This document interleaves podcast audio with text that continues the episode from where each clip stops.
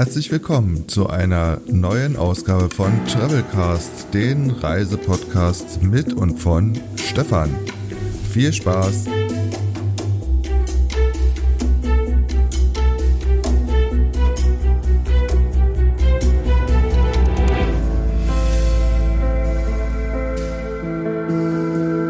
Toll, dass du wieder eingeschaltet hast.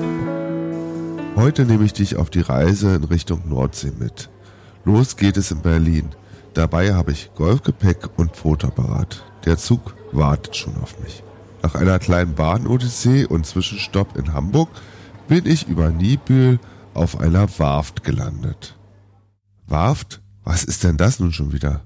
Ach ja, okay. Für alle Großstädter, die nicht irgendwo an der Nordsee äh, ja, ihre Heimat haben. Eine Warft, auch Warf, Werfte, Wors, Wurt, Wurs, Wierde oder Terp genannt, ist ein aus Erde aufgeschütteter Siedlungshügel natürlich, der dem Schutz von Menschen und Tieren bei Sturmfluten dient.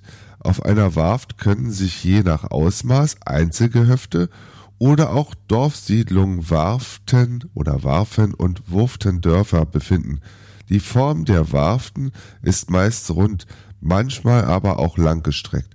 Sie kommen in den nordwestdeutschen Marschgebieten in der Nordsee, auf den Halligen sowie in den Niederlanden und im südwestlichen Dänemark vor.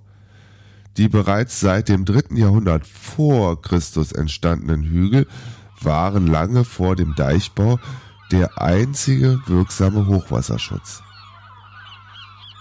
Warften dienten schon immer bei Land unter Mensch und Vieh als Zufluchtsstätte. Sie wurden für Einzelgehöfte und die Dörfer errichtet.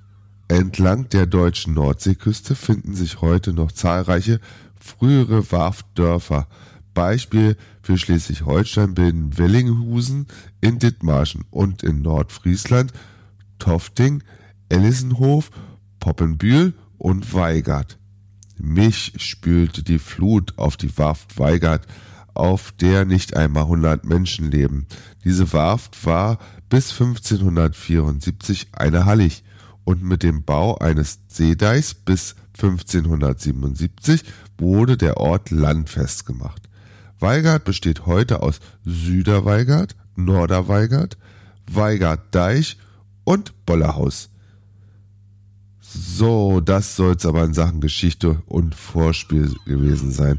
Und wer mal so richtig die Ruhe und das platte Land genießen möchte, der ist hier Genau richtig. Hier im Hinterland der Nordsee hat man einen wunderschönen Ausblick auf die Inseln.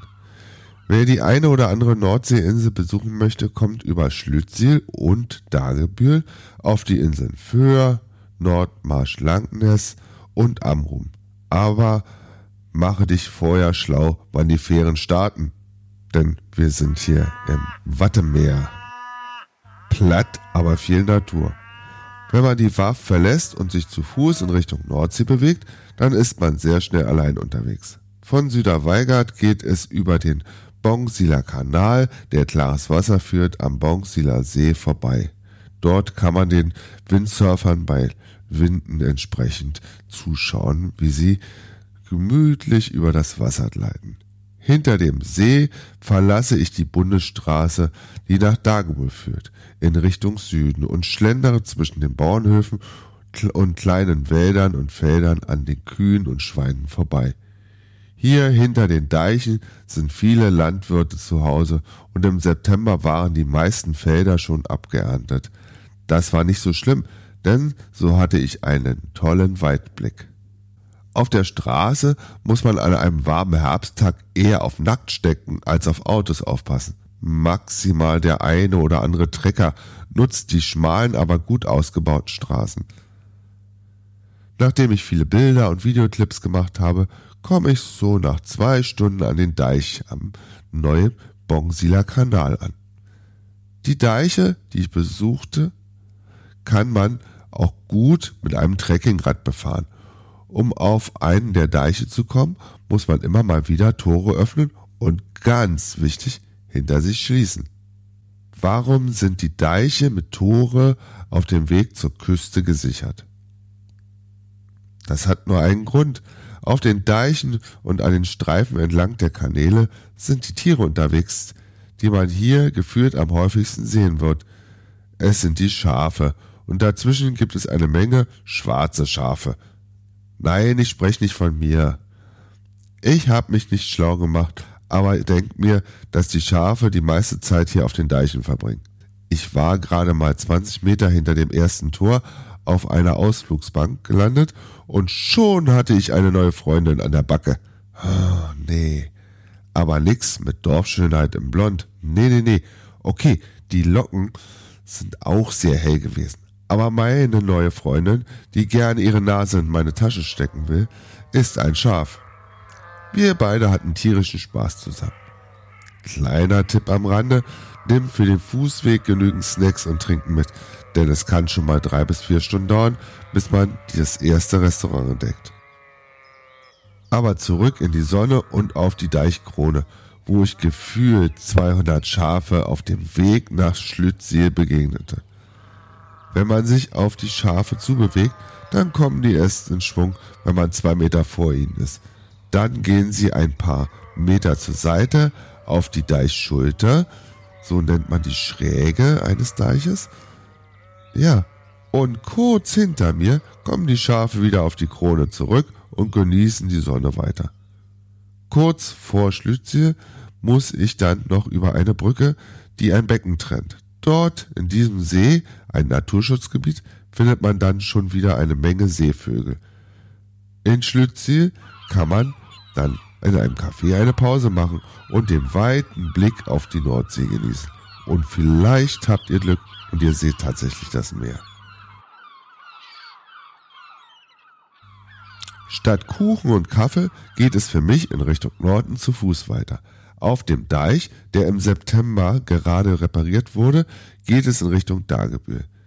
Wenn man mit dem Rad unterwegs ist, dann kann man sich von hier aus auf dem Weg nach Dagebühl machen, aber ich biege nach ein Drittel der Strecke wieder nach Osten in Richtung Landesinnere ab. Der Weg zurück zu meiner Warft führt mich jetzt an Felder mit Kühen und auch Pferden und natürlich Schafen vorbei. Und immer wieder komme ich an den, einen der zahlreichen Höfe vorbei. Über die Richerswarft führt mich mein Weg in Richtung Fahrertoft, nach gefühlten fünf Stunden komme ich dort an und habe das Gefühl, ich bin in einer Großstadt, in einer Großstadt eingetroffen, Entschuldigung. Viele Einfamilienhäuser findet man hier und wer Lust hat, findet hier bestimmt nochmal ein Café. Mein Weg führt mich durch Fahrertöft, durch und auf der holländischen Deichstraße, so wie ich sie mal nenne, geht es weiter nach Osten zurück in Richtung Botschlotter See. Als ich in der Warft wieder angekommen bin, habe ich einen wunderschönen Tag fast ohne Menschen mit vielen Schafen, Vögeln und Kühen verbracht. Nach sechs Stunden in der Septembersonne habe ich fast 19 Kilometer auf dem Tacho. Wie kommt man hier ins schöne Niemandsland? So will ich es mal nennen. Von Hamburg fährt man mit dem Zug in Richtung Sylt und steigt in Langehorn oder Nibel aus. Dann braucht man entweder viel Zeit, um mit dem regionalen Bus zum Ziel zu kommen, oder man nimmt von Nibül ein Taxi zur Unterkunft auf einer der Warften. Wer mit dem Auto hier ist, der kann auch mal einen Ausflug nach Sylt oder Dänemark einplanen. Und wenn ich ganz ehrlich bin, kann man ganz schnell mal auf die andere Seite Schleswig-Holsteins fahren. Eine Tour in die Flensburger Förde an der Ostsee lohnt sich auf jeden Fall. Ich hoffe, ich habe dich auf die Region an der Nordsee neugierig gemacht und wenn du noch mehr sehen und nicht nur hören möchtest, dann verlinke ich in den Shownotes auf meinem Video, was ich bei diesem Ausflug gemacht habe. Und wie ich am Anfang beschrieben habe, war ja auch Golfgepäck dabei. Also gibt es noch einen Tipp für die Golfer. Auch diese Ecke ist interessant für Golfer. Hier gibt es Golfplätze, die sich auf jeden Fall lohnen. Auch dazu gibt es in den Shownotes drei Links zu den Plätzen, die wir gespielt haben.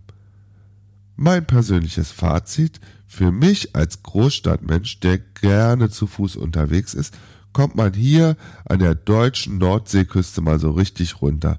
Die Menschen hier draußen im Niemandsland sind freundlich und die Tiere beißen auch nicht so doll. Hier ist man zumindest im September sehr oft allein unterwegs und kann sich so richtig den Kopf durchpusten lassen. Es ist ein Fleckchen Erde, was man für eine Woche, würde ich mal sagen, ja, toll ist und man dem Stress entfliehen kann. Denn als Urlauber gibt es hier keinen Stress. Also ich habe auf jeden Fall keinen gefunden. Oh Gott, jetzt hätte ich ja fast das Wichtigste vergessen. Ich soll dich schön grüßen von meiner Freundin. Aber ich überlasse das letzte Wort der Dame mal selbst. Darauf legt sie Wert, hat sie mir zumindest an der Ausflugsbank, ihr denkt dran, vorhin auf dem Deich, verraten.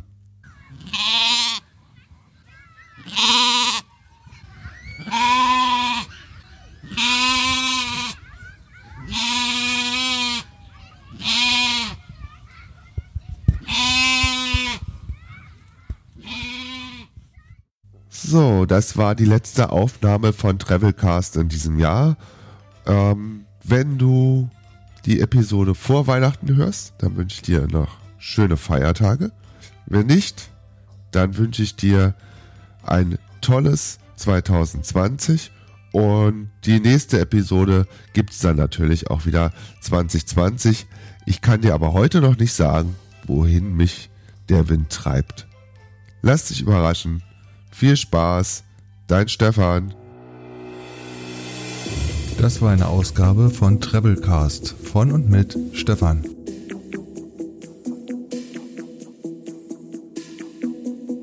Schön, dass du dabei warst. Wenn du Travelcast öfter hören möchtest, dann schau doch mal bei Spotify vorbei oder werfe auf meinem Blog einen Blick. Und zwar auf dieeventfotografen.de. Tschüss, dein Stefan. Bis zum nächsten Reisebericht.